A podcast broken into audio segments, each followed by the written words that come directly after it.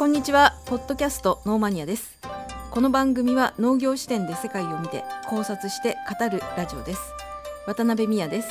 KM コンサルティング村瀬です。株式会社リニアの篠田です。よろしくお願いします。よろしくお願いします。はい、えー、シーズン4鉄道と農業はエピソード26から35回に分けて配信していますけれども今回も篠田さんがいろいろいろと調べてくれてまして内容が濃いです濃かったですか？え濃いですね。あ本当ですか？よかったです。なんかよよかったんですかね？よよかったですよ。私は面白いなと思いました、はい。まあ、ただあの非常にあの今回ねあの長い回もありましたえー、とこあそうね。はいははいいはい、全体のね時間が長い回もありましたので、ちょっと全体的にあの1話のうん、あのー時間がねエピそうですね。エピソードの時間がちょっと伸びる傾向にありますね。そうですね、はい、なんかあのいつの間にか定番になってしまったこう振り返り。あの どうまとめようかなってちょっと悩ましかったんですけど、まあ、今回も順を追って内容を絞ってできるだけ振り返りをしたいと思います。で人気コンテンツですから宮さんの振り返り いはやいやいや。い超人気コンテンツですよ。やありがとうございます。反響もありますからね、はい、はい、えー一度、まあ、お聞きいただいた方には新しい情報がほとんどないかもしれませんけれども、まあ、そんな話もあったなと聞いていただけると嬉しいです。今回から初めてお聞きいただく方は詳しいことは各エピソードにあの笑える話もたくさんありますので遡って各回を聞いていただくと楽しいかと思います、えーそれではまずエピソード26これはシーズン4の始まりのあシーズン4鉄道と農業。シーズンの始まりの回になります。はい、ですので、まあ、毎回毎回そのシーズンの最初にはあのこのテーマを選んだ背景とか理由とか、えーそれとまあ全体的なその概要全体概要が話を、まあ、そういう説明があるんですけれども鉄道と農業というのはその鉄道の誕生発展が農業の発展にとってとても大きなインパクトを与えたと。非常に重要なものだったと。で鉄道っていうのは最大の輸送革命。大量に遠くまで早く人や物を運ぶことができる。と、えー農作物はあの日持ちするものもありますけれども鮮度が重要というものも多いです。で作ったエリアだけで消費されていた時代から鉄道の登場によって、まあ、飛躍的に供給可能なエリアが広がって進化していくことになります。まこれはあの農業に限った話ではないんですけれどもこの、まあ、飛躍的に供給可能なエリアが広がるっていうことが農業が産業ビジネスとしてブレイクしていくことになったと、えーこのシーズンではその鉄道と農業の関係を素人的経済学の視点も交えてと篠田さん言ってましたけども、はい。まあ、そういったことも交えてお話をしていきますと。そうですはい。ね、してきましたね。はい。はいで、えっと、まず、まあ、その概要説明の後に、まあ、非常に面白かったのが古代からのその人や物を輸送するこの歴史、まあ、9000年ぐらいかかって進化していきます、話しましたねええ。それ。うん、これがすごく面白かったですね。そうですね。だいぶ長い時代、まあはい。9000年ぐらいを、はい、まあ、1話で、うん、1話で。1話の後半で、そうですね、まあ、でも順を追っていくとなんかねうん。こうあこんな風に進化していったんだっていうのが、その間がね、うん。なんか何百年とか、下手したら何千年かかってるわけですけど、ちょっと面白いですよねそうですね。ね。はい。えー人類にとって物を運ぶための手段や道具、まあ、そういったものの起こり、まあ、どんどん発展していくというか開発の歴史っていうのがありました、まあ、古代は、まあ、人が担いだり引きずったりするというそれしかできなかった時代から丸太に乗る、まあ、川川っていうかねあの水の上で丸太に乗る。はい。ソリを使う陸上ではソリを使う。はい。でまた水の中で丸太の中を、ま、丸太を半分に切ってその中をくり抜いて、ま原始的な船を作って、えー移動や運ぶための、ま原始的な道具がまず誕生していくことになりますでさらにより早く進めることそれ,、まあ、それがもっと早く、えーと運べるようになったのが車輪。というものが誕生したと、だいぶはしょりましたけど。まあまあ、うん。そうですね、うん。あのーその流れでお話ししましたね、はい。車輪の誕生っていうのがまあ古代で最大のイノベーションであったっていうお話もしましたね。そうですね。はい。まあ、道具についてはそういう発展がありました。それと動力。あの人間がまずはもうエネルギーを使って、えっと、動かすという人間の動力から人間以外の動力としてまずロバが登場します。ロバに、はい。まあ、運ばせると。そして画期的だったのが馬に乗る。馬で運んでもらうと。えーということでその車輪をつけた荷車をロバが引く。で馬にあの人間が乗る。で乗るためのバグが発明されるというそういうことが起こりました。で馬力っていう馬力でいいですよね。馬力はい。馬力っていう言葉、ね。はい。あのなんか調べますと仕事率の単位仕事率っていう言葉も初めて知ったんですけども仕事率の単位を示すと。馬1頭が平常の状態で出せる力を単位としてあの使うっていう、まあ、そういうことをそういう言葉として使ってますけれどもはい。あのこれちょっとグググりました、はい。あの人間が平常時に継続的に発揮できる力は0.2馬力。馬だと23馬力という情報を見まして、はい。でなただ瞬時にそのえーっとあそうだ。だかられ人間だと0.2馬力しか出せないんだけど、はい。馬だと2から3馬力っていうことでこれ単純に計算しても10倍から15倍になる計算。相当インパクトがありますよね動力として。そうですね。あのまあ馬が引っ張る方が力が強いっていう単純なうんうん。部分も多分イメージね皆さんできると思うんですけれどもあのまあ馬に乗るっていうところから始まり、はい。その馬の力を借りて物を運んだり、うん。えーあとは何でしょうねな何かを、えー引っ張ったりとかかな、うん。あのそういったこともできるようになりますけど馬だけじゃなくて、えー、と牛とかも意外と、はいはい。はい、あの牛力っていう 言葉ではまあ表現はしませんけど、はい。えー今でもありますけどあの例えば、えーそれこそ僕が仕事でよく行くスリランカとか、はい。インドの南の方とかですと、うん。あの畑を耕すのにはいトラクターじゃなくて、えっとトラクターの爪みたいな形をした、えー機械というか道具をうん。牛が引っ張るうーん。ということは、あのありますから。そうですね。日本も昔牛やってましたね、はい、ですよね。あ。牛を動力として使うっていうのは結構ありましたね。まああのおそらく環境的にこのお話をした時に登場したのはあのえ古代文明のはい。時代ですけれども、はい。はい。おそらく環境的に牛よりも馬の方がいたっていう、うん。まあ、馬とかロバの方がいたっていうことなんでしょうね、うーきっんと。おそらく中東地域とかだと思うので、うん。そこら辺は馬の方がもしかしたらいたのかもしれないそうですね。ですね。まあこの動力馬が車輪馬にね車輪がつくとまあ馬車的なねことそうですよね。ですよね。速いしたくさんのものが運べる、はい。より一層って感じですよね、ちょっと補足しますと、はい。そのまあ、馬とはちょっと別というかそれの前にまあ車輪というのがありましたけど、はい。その前にあの本編ではちょっと省きましたけどあのコロ。コロ？コロってちょっと言い方よくわかんないですけど、うん。あの丸太をはい。何本も並べてその上にでっかい石をこう乗っけてピラミッド作る時とかはあ。そんなえ映像っていうか絵というはいはいはい。はいか見たことありません？あはいあります、はい。想像できます。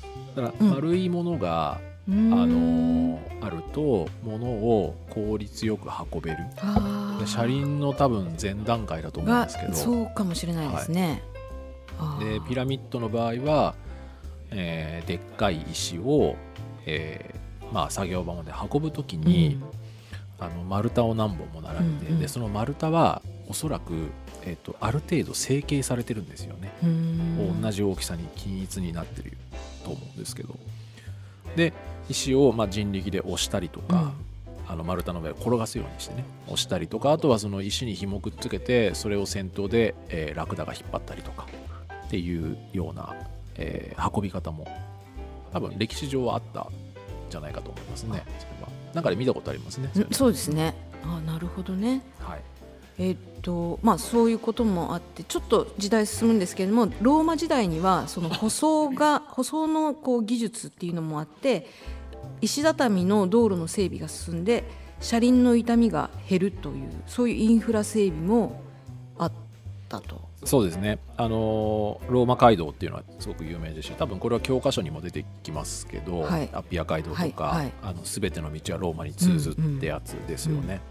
ローマってあのものすごく支配範囲が、えー広かったですから、あのー遠隔地まで、えーやっぱ物を運ぶ人が移動するっていうニーズがあったと思うんですよね、だからそのためにはあのまず道を作る。で道作るんだったらあの車輪とか馬車とかはい、で物を運ぶ時に効率よくしましょうっていうことで、はい。石畳の道を作ったんじゃないかなと思うんですよ。あの水上ではそのさっきの丸太真ん中くり抜いた丸太で運ぶっていうのでまあその、まあ、水の力を利用してっていうことなんでしょうけどそれに帆をつける。帆をつけることによって、風を風というの、まあ、動力としてね,はいはいね。風そう、はい。を利用して川上にも行けるようになったっていうこともあります。はい。であのこういうまあ陸上ではその車輪とか、まあ、馬や車輪。で水上では帆っていうねこういう画期的なものが登場したことによって、まあ、非常に輸送があの、まあ、輸送か、まあ、古代のすごい進歩がこういうことがあったと。そうですね、うん。あのまず車輪の登場っていうのがまあ古代最大の輸送革命、はい。イノベーションであったっていうのは、多分教科書に習ってお話しすると、まあ、車車輪だと思うんですよ。はい。で、まあ、帆ができた馬に乗ったっていうのもまあすごく、あの技術的な進歩うん。ではあるんですけど特に船はい。帆ができたっていうことに関しては、はい。あの川の流れというか水の流れというか、うん。それに逆らったうん。移動ができるようになるんですね。でこれはおそらく、えー陸上交通の延長線上ではなく、はい。えー国際貿易。地中海を中心として考えた場合の、えっと貿易、まあ、あの交易ってうん。よく表現をしますけど、はい。そっちの発展につながったんじゃないかなと思われますね。あの陸上交通の場合は、はい。えっと陸上交通の延長線上で船を考えるとどうしてもその川の流域ああしかダメだし、はいはい。運河が作れるほどまだ技術が発達してないんですよ。うんうん。小さいのはいくつかできたみたいですけど、はい。大量に物資輸送をするっていうわけではそのレベルには至ってなかったみたいなので、あなるほどね。古代の時代っていうのは、だからあの地中海の中で、えーとうん。他の国と、えー交易をするときにその帆の力を使ったあの海上輸送っていうのが発展したんじゃないかなと。なるほどね。まあいうふうに思いますね。そうですね。本編ではまあそういう話は出てこなかったんですけどやっぱりあの、まあ、こういうふうにこの何がすごかったって今だとあるものがあることが当たり前はい。の、まあ、そういう世界に生きてるので、まあ、素通りしてしまいそうなんですけれども自分がその何もないっていうそういう状況の中でねはいなんかこう、まあ、誰かが考えたものとかよりがなんか本当何もない状況の中で生み出していっているっていう世界を想像しながらこの話を聞いていくとあの非常に面白いなと思いました。で本編でも言ったんですけれども一つ形ができるとそれをよりよくできないかなっていうその関連技術の発展にもつながっていくっていうか。そうですね。技術革新をもっと進めようっていう探求心が生まれる。そうですよね。探求心が生まれるのはなぜかというと多分社会的ニーズがあるからだと思うんですよ、うん物をもっと遠くにたくさん運びたいっていうニーズが生まれるからだと思うんですよ、そうですよね。まあ本当ラジオの中あのずっと本編でも言ってますけど、まあどんな感じだったんかなっていうことで、こういうことできないかなとか、こっちの方がいいんじゃないかとか、いいぞってできたとか、はい。もっと良くなるなっていうようなね、そんな感覚だったんじゃないかなと、あのこんなことを想像しながら勝手に古代をあの、はい。話をしてますけれども、ぜひあのお聞きいただいている皆さんも想像膨らませてみていただけると嬉しいですね。でちょっと一個余談をね。どうぞ。はい。どうぞ。まあ、穂の力で船が動きますと、うん。もう陸上交通の話から離れますけど、はい。穂の力ですね。うん。で、えっと古代から、えっと中世近代の初め大航海時代に至るまで、うん。あの帆船ですね帆の力で進む船っていうのも主流なんですよ。はい。で船を大きくするとか、うんうん。帆を大きくするっていう技術はもちろんたくさん発展するんですけど基本的には帆の力です、はい進みます。はい。で一方でこれも古代からうん大航海時代、えー近代の初めまで、えー手漕ぎの大型船っていうのも実は存在してます。だからうんもう帆の力は使わまあ帆はついてるんですよ、はい帆はついてるんですけど、はい。えーえっとねガレー船ってわかります、うんうん。あの何人もの人が来そうでるですしょ奴隷、はい。奴隷っていうかなんかその、はい。うん、それはよくたいろんな映像に出てきますねそ映画とか、ねあのーあのあれなんていうんですか？オール？オール。ボールがもう本当にうんうん。100本、200本という単位で船から飛び出しててあれで漕いでいくっていうことですね、だからあのあれ一応あの船には帆もついてるんですけど、うん。基本的には人力で進むっていうそういった技術も、うん。まあ、技術というかうん。動力ですかね、うんうんそれもあります。あの映像でもしねどんなものが見たいっていう方いればあのベンハーっていう有名な映画があってはいあのあれにはガレー船が出てきますんでね。そういったものでも見れますし、まあ、多分検索するとガレー船の映像出てきますね、でやっぱ帆の力ふあの風の力を使った帆船の操船技術っていうのは、うん。どんどん発展はするんですけど、うん。それこそあのコロンブスの時代とかまでそれは続いててよくあんなんでアメリカ大陸行ったなっていう感じなんですよねうんうんうん。本当。でそうですね。バスコ・ダ・ガマとかがインドに、えーポルトガルからインドに行くのも、まあ、帆船で行ってますからね、うん。まあよく行きましたよね、うん。本当ですね。うん。いやちちょっと信じられないですよ、うん。まあ夢があるっていうことなんでしょうかね。なんだろう、まあまああのいやビジネス的なニーズですけどね、うん。そこはやっぱり、うん。あの、まあ、これもじゃあ余談ですけど、はい。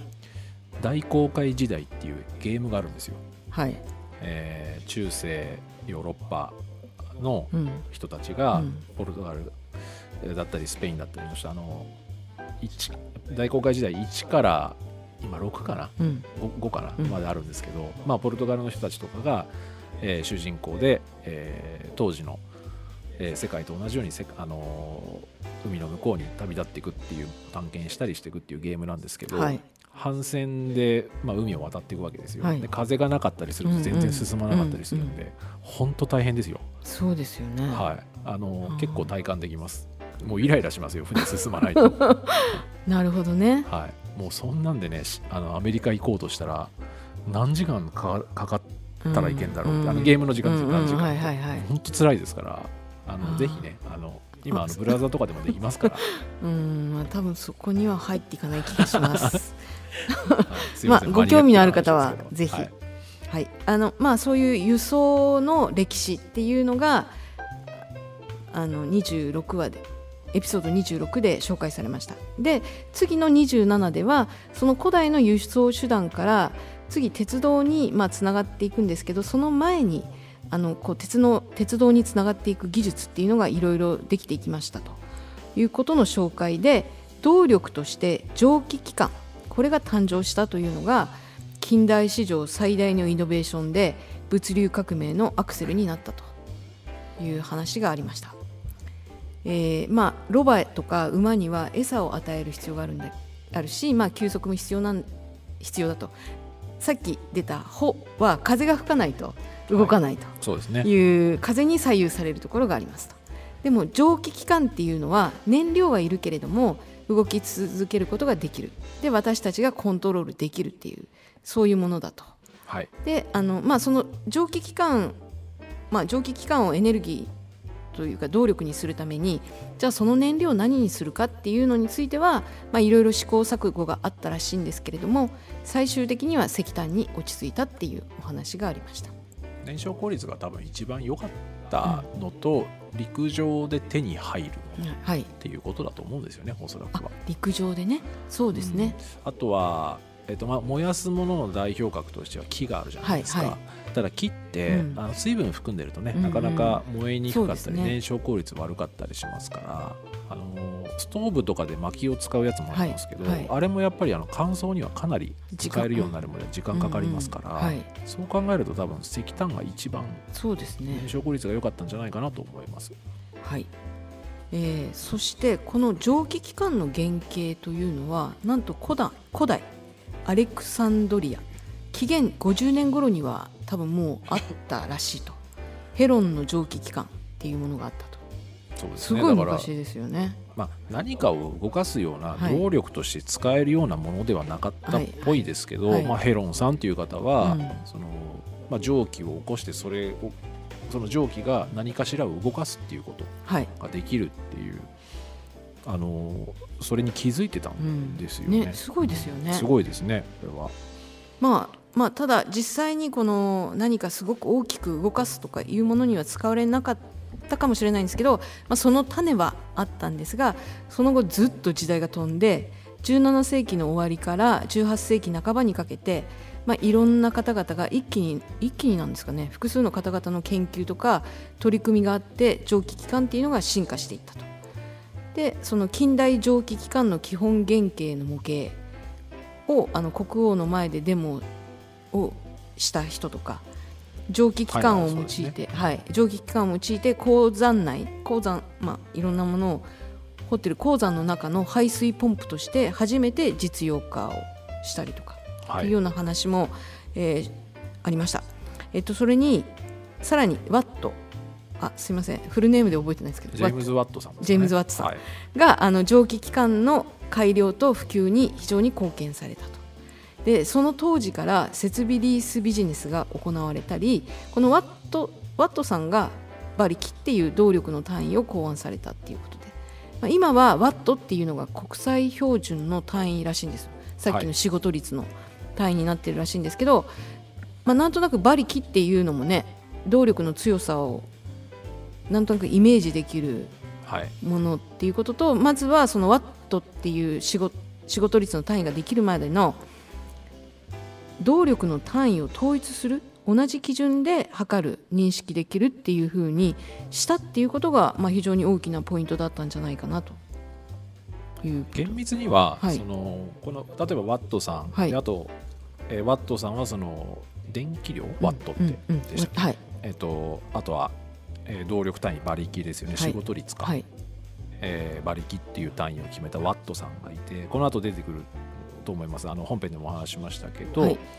えー、と線路幅をあそうですね。決めたはスティーブンソンさんとかはい。るじゃないですか、は彼らはうん。おそらく、えー決めといた方がうん。便利だからうん。うん。うん。呼び名を決めときましょうって言って決めただけだと思うんですよ。うん。でこれイギリスの話じゃないですか、はい。全部。はい。これが世界中に広がってったっていうのは、はい。まず一つはイギリスの植民地が世界中にあったからだと思うんですよなるほどね。おそらく。はい。で、えーまあ、せっかく使うなら統一規格にした方がは分かりやすいよねっていうことで、うん。他の国も採用してった。あでも採用しなかった国とかもあるうん。んですよ、うん。例えば線路幅ですとあの本編でもお話ししましたけど、軍事的なはい。要因からうん。別の幅を採用したとかっていうこともありますしあとはちょっとその動力とは違いますけど、えーあの距離とか速さを測る単位でメートルってあるじゃないはいですか、はいはいあれアメリカとかだとメートルじゃなくてマイルだったりしますよね。そうですね。うん。でああいうのもその、えー軍事的な要因とかからあの呼び名とか、はい。えーそれから実際にその1マイルと1センチって別物ですしね、はい。1, あ1メートルか、うんうん。1メートルと1マイルで別物ですし、うん。長さがちあのー実際に違う長さを測っているわけですよね。だから今でこそね換算簡単にできますけど当時はできないんであの18世紀19世紀に広がっていった要因は世界中に広がっていった要因はうん植民地、あー。でそこからまた他の国々が採用するかしないかっていうのははい結構はい紆余曲折あって今に至ってるっていうのが実情じゃないかとう思います。んこの人たちは多分名前を決めただけだと思うんですよね。なるほどね。はい。なんか今ままた豆知識が豆知識出てきましたね。多分ですよ多分、うんうん。はい。はい。えーあそうですね。で次あの蒸気のすみません実用化っていうのがどんどん進んでいって蒸気を利用した自動車とか熱気球で空を飛ぶ。モンゴルフィエこれがねですね。うん。モンゴルフィエ兄弟ですよ。ね、はい。あの空を飛ぶって言ったら飛行機のライト兄弟。ライト兄弟の飛行機っていうのが最初かと思ったら、その前にあの、えー、と熱気球で空を飛ぶっていうことをやった方々がいらしたと。あのね。気球で空を飛ぼうとした人たち、うんはい。実験をした人たちは他にもいたらしいです。あそうなんですか、はい、うん。あのこの蒸気機関もしくは蒸気機関的なものですね、はい。えーを、えーなんとか小型化して空飛ぼうぜって言ってた人は結構いたらしいんですけど、うん。えっとこれパリの上空を8キロだか9キロでしたっけ、うんはいはい。モンゴルフィエ兄弟は、うん。ここまで大成功したのはこのモンゴルフィエ兄弟が初っていうことで、まあ多少歴史に名を残っていると、じゃああの空を飛びたいっていう気持ちって、まあ、確かに飛んでみたいって思うかもしれないですよね人間。そうです何ねもなかったら。宇宙の時も話しましたけど、ね。上に向かうっていうこともあるでしょうし、うん。あのやっぱり空を飛びたい欲求っていうのは、うん。多分子供の頃みんなありましたよね。うん。で、うんそれが大人になってそ,、れをあのまあいろんな知見をもとにあのまあ実用化できるかどうかっていうふうにトライした人たちの結果今の飛行機とかがあると思うんですけど。あの空を飛びたいって思ってもお飛べたらいいな。で大抵の人は終わりますよね。そうですね。それをできるようになんとかできないかって考えるっていうのがもう本当すごいなとうん。思います。この時代ってそのななんですかねその蒸気機関を動力として活用する以外にも、熱気球自体を作るうんうん。あのーその長時間のその蒸気に耐えられる強度を保てるかどうかも含めてそういったテクニカルな部分の難易度ってかなり今よりもはるかに高かったはずじゃないですか、はいはい。それを実現したっていうことがまず素晴らしいでですよねこれは。うんで多分空を飛んで、うん。あの何かしようっていうことよりも空を飛びたかったっていう純粋な動機で飛んだんじゃないかなと思うんですよね。はい。だから、まあ、ななんですかね。もしかしたらこれ投資とかされてたのかな？わかんないけど。どうなんでしょうね。今の宇宙に行くのと同じような感じかもしれませんね。最初はビジネスにはならないけどうん。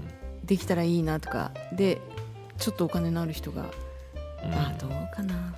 まあでもそうだと思いますよ、うん。新しい技術ってうん。多分、例えばこの場合その空飛んで、はい。空飛べるのはいいけど、うん。素晴らしいことだけど空飛んでどうするのそうそうそうって多分周りかから言われてたと思うんですよね、はい。だから宇宙行ってどうするの、っうん。ていうこととか、日本だとほら新幹線作る時新幹線なんて作ったって必要ないじゃんっうん。て思われてたけど、いざ作ってみたらっていうことじゃないですか,、うんね。そういうことになんか近いものを感じますね、うんそうですね、あえーっとすみません。蒸気の実用化っていう話から熱気球にちょっとフォーカスしちゃいましたけど、はい。まあ、自動車蒸気船、まあ、熱気球。そして、はい。1804年に蒸気機関車が誕生したとはい。いうお話でした、はい。まああの20エピソード28かな？ではそんなようなお話が続きましたあれ飛んじゃった？大丈夫です。だまあどっかで言ってますね。はい。大丈夫です。あの全部聞いてもらえれば多分わかります。はい。はい。えーっと次その次があの鉄道の誕生ということであのささっきはその鉄道につながる、えー技術がいろいろ開発されましたよ。でいよいよ鉄道が誕生しますと。でその鉄道が誕生して世界とか日本でどう発展したかっていうことについて紹介していくっていう回があります。はい。えーまず鉄道は19世紀の前半にイギリスで生まれました。これは多分皆さんい多分多くの方がご存知かとあのあ？違うか。思うんですけど。はい。どうしました？いやすいませんあのーいや当時すでに路面に軌道があってそれを利用した馬車鉄道というものがあって、まあ、蒸気機関の前に、ままあ、そういうものがあって初めて乗客を乗せましたと、まあ、軌道がね路面にあったっていう。線路ですね。ああのそう軌道っていうのは線路のことなんですけど、はい。あの北ってる方ねもしあのこれイメージしにくければあの路面電車の線路をね、うん。はいはい。あのちょっとイメージしていただくと、はいあの当時は舗装された道路に、うん。えー線路を敷うんう設ん。って言いますけどね、敷いてでそこに、えーまあ、鉄輪を持った客車ですねを乗せましたと、はい。でそれでその客車を、まあ、馬車的に馬が引いたりとか、うん。あとね、まあ、これが馬車鉄道ですけど、あとそれを人が押すっていうのもあったんですよ。あそうなんですか？はい。えっと人に車と書いてあれなんていうんですか？じ人車鉄道。っ人車鉄道。ってていうんですかねその客車を人が押すっていうのもあったんです。舵を切るのは誰ですか？あ要は線路の上。線路の上だけど、はい。あ。あのブレーキ、うん。簡単なブレーキみたいなものがあるんです。だから押してる人が全部操作できるんですけど、はいはい。あの人車鉄道っていう呼び名でいいのかな？ね。ちょっとわかんないですけどそういったものもありましたしそれは日本でもありました。うん。結構ありましたよ。へえ、あのなんでしょうね。こう今のトロッコみたいな。まあトロッコというかタクシー的というか。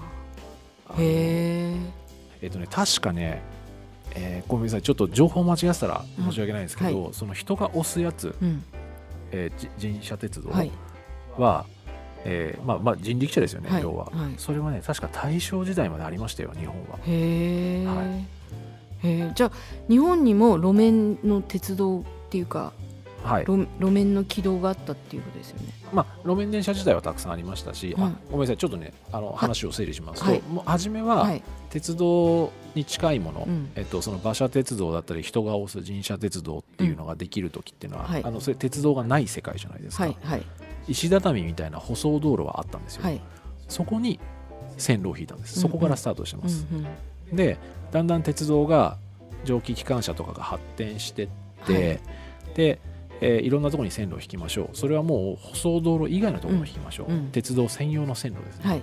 えー専用軌道って言いますけど、はい。そっちも、あのーたくさん線路が引かれるようになります。うん。そうすると、えーそこにもその鉄道専用の軌道ですね、うん。道路じゃない併用ではない、うん。専用の軌道のところにもあの馬車鉄道とか人車鉄道っていうのがあできたっていうことできましたははは。は道路道路じゃ道路のところじゃなくてね。はい。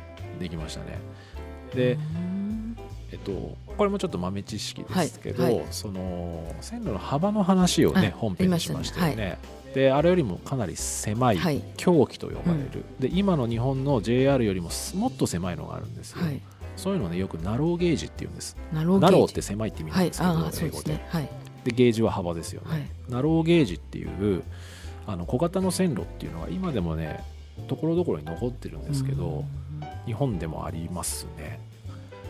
近鉄三重県に八王子ってあります？確か。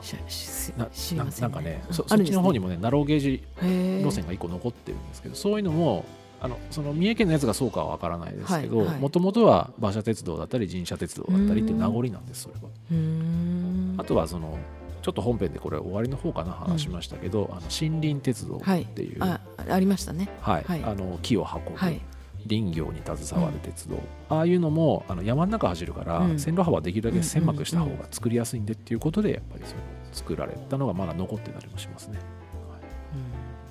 すいません、なんかちょっと今一気に情報を。そうですね、はい。い、やいやあのいいんですよ。鉄道のあの新しい情報でした。そうです、はいちなみに地下鉄もイギリスが初めです初かめはい。一番初めの地下鉄は蒸気機関車ですから。地下鉄で蒸気機関ってこの話本編でもしましたっけ？この話はしてないか地下鉄で蒸気機関だと、な、はい。この煙がね、うん、そう煙どうするっていうのが気になるな。煙出っ放しです。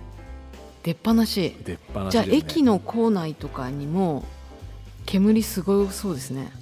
えっとし一番初めの地下鉄は確かロンドンだったかなと思うんですけど、はい。そもそも、うん。あの今僕らがイメージする地下鉄ってものすごい深いとこ走ってますよはね、いはい。そうではなくて、えっと道路から一段下ぐらい東京でいうと銀座線ぐらいです。はい、要は道路を上から掘りますよね、うん、で鉄道が入れるぐらいの深さまで掘りました、はい。そしたら蓋をするんですそのぐらいの深さです。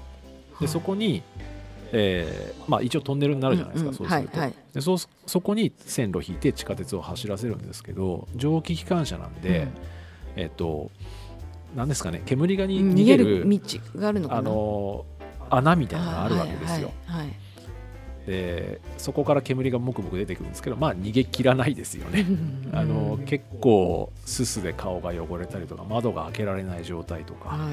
結構そういう状況だったみたいですよ、うん。初期は。ただそれをやろうとしたっていうことがやっすごいですね。ぱすごいですよね。地下で地下でね走らせた方がその交通の利便性も増すっていうことではいし、たんでしょうね。だと思います。あの要は2段でね、うん空間を縦に使えるうんということになると思うので、人の移動の効率は、いいですよ、ねまあ、上がるという発想だと思うんですよ。はい、蒸気機関はねあのよくほらその屋外屋外っていうか、ね日本のなんか昔の映画とかでも窓は開けられないとかありますね。ね。トンネル入るから閉めてくださいとかね。ね。ありますもんねそういうの。なるほど。いや、はい。い、やまあまたいろんな話が。すいませんまた。いやあの脱線しましたね。はい、世界で初めて軌道上を走る蒸気機関は1808年トレシビックさんが作った「キャッチ・ミー・イフ・ユー・キャン・ゴー」トレビシックかあなトレビシック。あ,、はい。とあ今間違えましたね。トレビシックさん。はい、はい。キャッチミー if you can はい。こう。できんなら捕まえてみるよってことです。まあ円形に敷いたレールを時速8キロで走った。と、はい。まあ当然捕まえられちゃうよねっていう、だけどネーミングがまあ非常に面白いなと。まあ非常に印象に残っています。あのキャッチミー冬キャンっていう映画ありますね。あそうなんですか。うん、村瀬さんご存知ですよね。あディカディカプリオですね。そうですね。スティルスティーブン・スピルバーグが監督してディカプリオとあとトム・ハンクスが主演の映画えで鉄道の映画？じゃなくて全全然違う映画、はい。詐欺師の映画です。なるほどね。なんかこうん。このネーミングはもしかしたらあの欧米圏では有名なのかもしれないですね。あーなるほどね。映画のタイトルで使われるぐらいです、なんかちょっと語呂合わせもね、いいですから、うんうんそうですね、うんはい。まあ、そこから改良が進んで鉄道の父と呼ばれるジョージ・スティーブンソンさんの登場で、まあ、蒸気機関の鉄道が安定走行可能となって実用化が進んでいきましたと、えー1808年には時速8キロだったものが1930年だったかな？1800じゃないですかねあ1830年、まあ、はい。約20年後には最高時速が58キロ、まあ、非常に速いですよね格段の進歩。そうですね。あのーまあ動力としての、はい。えー蒸気機関の、えーまあ、そのエネルギーをうん。しっかりと車輪に伝える技術が発展したということとあとはやっぱりその線路の敷設技術が発達したんだと思いますねこれは。あのさっきの標準機っていうの、スティーブンソン、スティーブンソンさんですよね。はいあのそういうまあちゃんと標準の線路幅ね線路幅を決めはいると、標準機っていうのは線路の幅のこととですね。いうのもありましたと。はいでこういろいろあの敷かれていくんですけどね。はいいろんなところに。で、えっと、あと、これはなんだ、まあ、先ほどもありましたけども、鉄道は天候とか季節に左右されなくて、まあ、燃料は必要だけれども、そのロバとか馬みたいに餌もいらない。大量に迅速に確実に輸送できる、まあ、陸上輸送にとっての革命的な進化でしたと。うんでこれでかいですよね、うん餌いらないっうんてやっぱり大きいと思うんですよ。そうですね。あの物資輸送をするときに本来であればその物資だけでいいはずがその馬とかにお願いするとその馬のご飯も物資として運ばなきゃいけなくなるわけじゃないではい、すか、はい。極論言うと。まあうん。もちろんポイントポイントでね、うん。それが用意されてればうん。っていうこともありますけど、あのやっぱりそこら辺が一気に必要なくなるっていうのは大きいですよね、はい。これは、はい。うん物これもちょっとしたなんかこう物流革命の一つの要素のような気はしますね。すね。餌いらないうんっていうね。んしね休息もいらない病気にもならないし。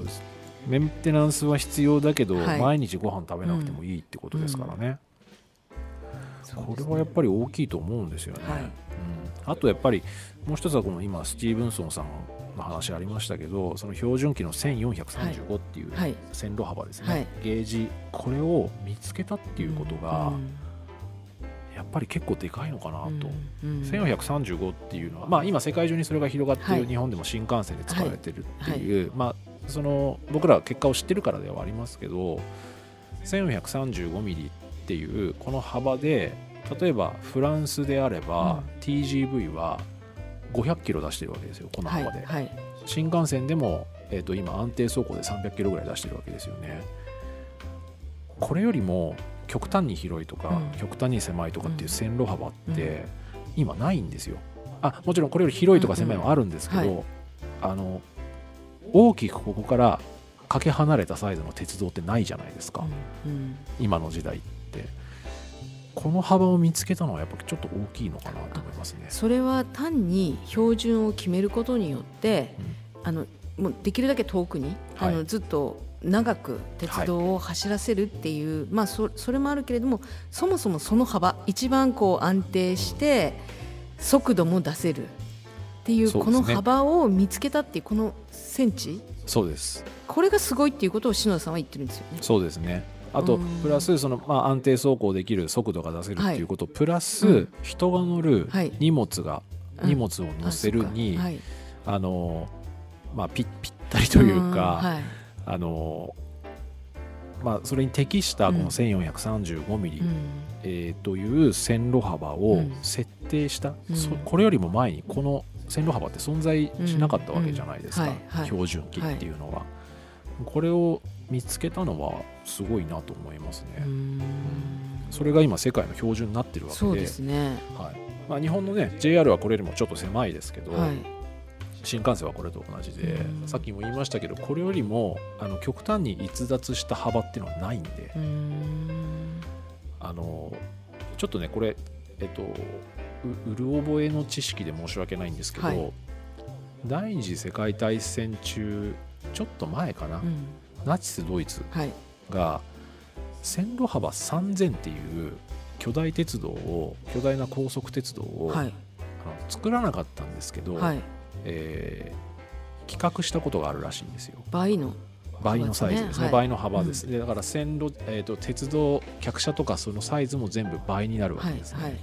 でも実用化には至らなかったうんわけですうんうんそれはもちろんまあその戦争が激化したからっていうこともあるんですけど、あとはその、えー安定走行が実は大きすぎるとうんうん。あんまりできないとか真んうことも。どうするのっていう気にもなりますね。うんそうですねちょっと理由がよくわからないですけど、うんその実用化にはあの企画段階で NG が出たっていうこともうんちょっと話としてあるらしいのでやっぱりこの今の 1435mm スティーブンソンさんのはい。見つけたこの標準機この功績っていうのはかなりでかいんじゃないかなと思いますね。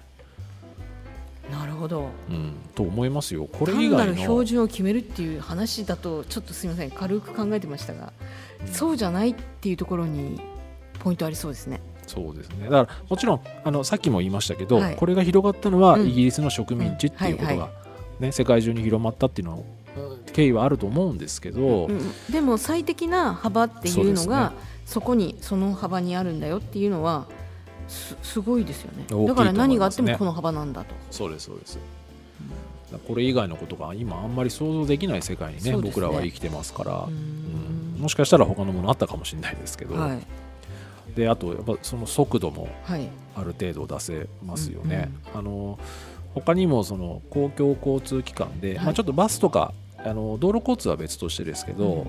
えー線路で、えー鉄道的なもので線路以外のものですね、はい。例えばモノレールとかってそんなにスピード出せないですよね、はい。うん。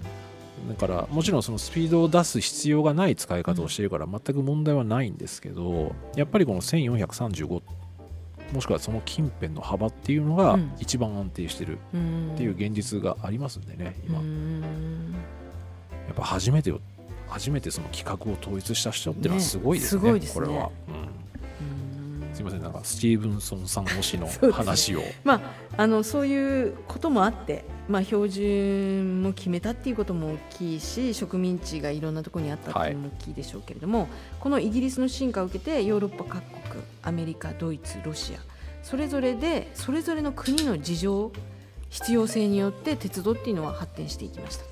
はい。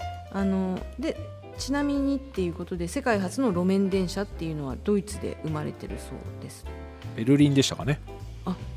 はい、はい。で日本では江戸時代末期にはあのペリーの来航でそのペリーの船の中でこの鉄道の模型を見る。あえっとね船の甲板上？甲板上？あで見たのはロシアです。プチャーチンであすプチャーチン。でペリーさんは、はい。えっと、2回目に日本に来た時に、はい。えっと、横浜でデモンストレーションした人。横浜浦賀かな？浦賀あ横浜か。うん。でえっ浦と賀か。いや浦浦賀じゃないかな。浦賀はいははい。い浦賀か下田かどっちかです。あ。ごめんなさい。でえっとそこであの鉄道の模型を組み立てました、はい。もうあの陸上で、はいはいっていうことをやってますね。そそこで初めて日本人としてその模型の,、あの機関車に乗った人とか運転した人がいたっていう。そうですね。こうここれ。そうです。ごめんなさい。横浜でした。横浜。ペリーさん2回目来た。のは、であのそう。川田矢之助さんっはいてい。う幕臣ですね。幕府の役職の人が、はい。えーそのペリーさんが持ってきうたん。蒸気機関車の客車の屋根に乗った。はいそれから、えー、と伊豆韮山大官のうん。江川太郎左衛門さんが、はい。えー初めて運転したと、うんうん。運転させろということで。これがあの日本人初の乗客とそれから日本人初の運転手ということですね。はい。はい。ねもう江戸時代にはもうそういうことがあったっていうことですよね。幕末ですね。そうですね、はい。それから佐賀藩のからくり義兵衛義右衛門さんという方が、はい。蒸気機関の模型を作ったってらしいですね。人がもういらしたとか、はい、東洋のエジソンですよ。そうですよね。はい、まあその結果私たち、まあ、皆さんもご存知の明治初期に新橋と横浜の間に日本初の鉄道開業。はい、なんかね江戸時代やっぱり少しずつなんでしょうね。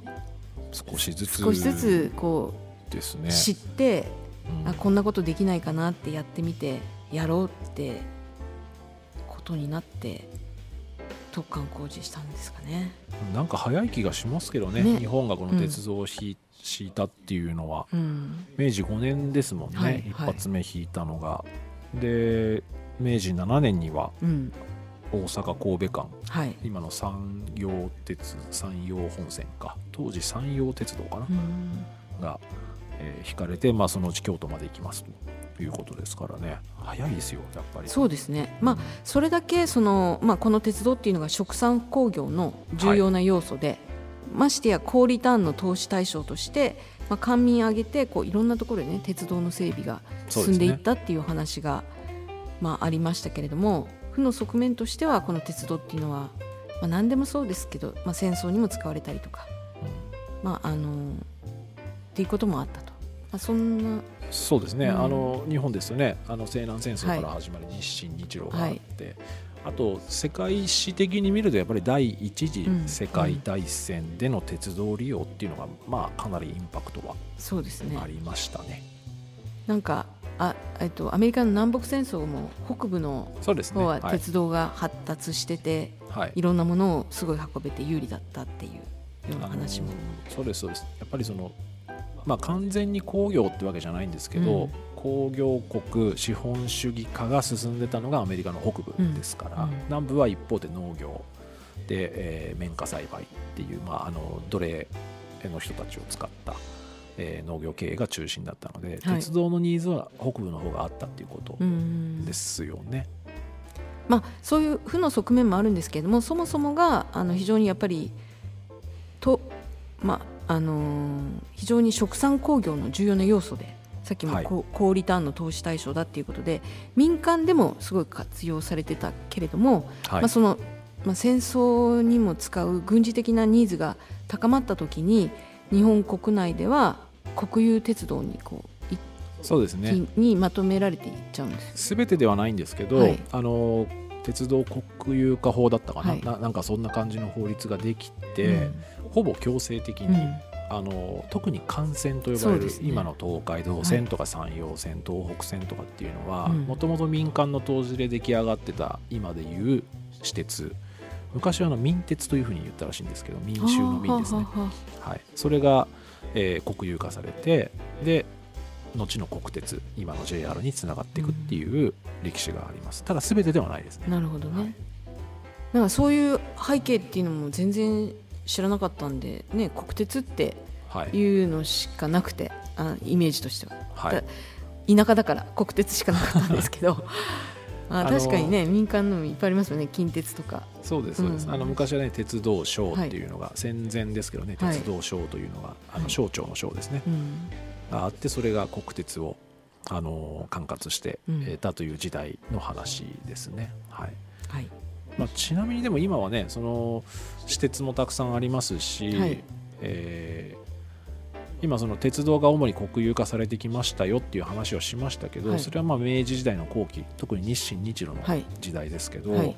それからまたあの大正時代に入ってて昭和の初期まではうん。また私鉄があたくさん盛り上がるっていう時代が出てきますね。うーん。あの特に関東ですとあの、えー、とちょっとあの関東以外の方は分かりにくいかもしれませんけど関東東京を中心に今、えー、と東急京急京成とかいろいろありますけど、はい。あれ全部東急だったんですよ。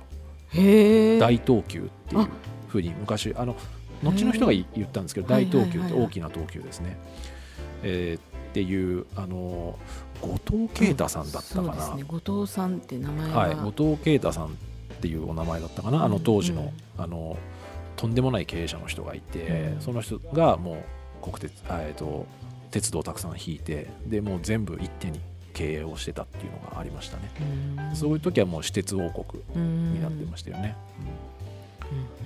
まああのまあ、そういうような話がいろいろ詳しく聞きま聞けますし、まあ、お決まりの鉄道関連の映画の話もエピソードましたね。29にはいろいろ出てきます、うんはい、えー聞いてください。省略します、最後のあのエピソード30ではその鉄道と農業の関わりというのがようやくあれ？合ってるのかな？出てきます。はい。はい、えーまあ、マルクスの難解な表現から始まってね。マルクスさんの、ね。まあ、はい。定義、なん表現、ね。定義づけから始ま性ります。格悪いですから、はい。もう何回も聞き直してますのでぜひ興味のある方は聞いてみてください、えーここではマルクスさんの言葉を省略しますけれどもあの篠田さんなりの解釈で農産物を輸送することの意味をあの伝えてまして商品は消費されなければ意味がなく消費地までの輸送は不可欠であると。で輸送過程は生産過程の延長線上にありて統一的に把握管理することが必要なんだよと、まあ、傷みやすい一番最初に申し上げましたけれども傷みやすい農産物に農産物っていうのは生産したらすぐに消費されないといけないと。はい。えー資本主義的生産物としての価値を与えるには確実に迅速に大量に運ぶことができる鉄道っていうのは、まあ、重要な要素になりますと。鉄道によってこれまで届けられなかった農作物を大量消費地の都市部に届けることができるようになりまして、まあ、近代以降時間的距離的に制約のあった農産物が鉄道の登場によって資本主義社会の中で経済を構成する商品としてのトップランナーのポジションを確立した。非常に長かったですね今の文章、大丈夫です。ありがとうございます。まあ、こういうことをはい。言われてましたよね。そうですね、まあはい。だからマルクスさんは、はい。その農産物まあ多分海産物も同じでしょうけどね、うん。あの輸送というものはその生産という工程の一つなんだということをね、はい出ましたね。はい、そうですね。だからそこまで含めて生産なんだよっていうことをものすごく回りくどくはい。マルクスさんはおっしゃってはいたとい。うような解釈をノーマニアではしましたね。そうですね。はい、あのあこれはそう最後から2番目の話ところですね。そこの話は。でまあはい。非常にまあ、い、い面もあるんだけれどもやっぱりこう生産性をどこまでどこまでも追求していかなきゃいけないのかとかね効率性をどこまでも追求していかなきゃいけないのかっていう限界がないっていうことの問題もあるっていうのをちょっとだけ触れてましたよね。はい。まあ資本主義社会ですからね、うん。やっぱりより売り上げを上げるためにはとか、はい。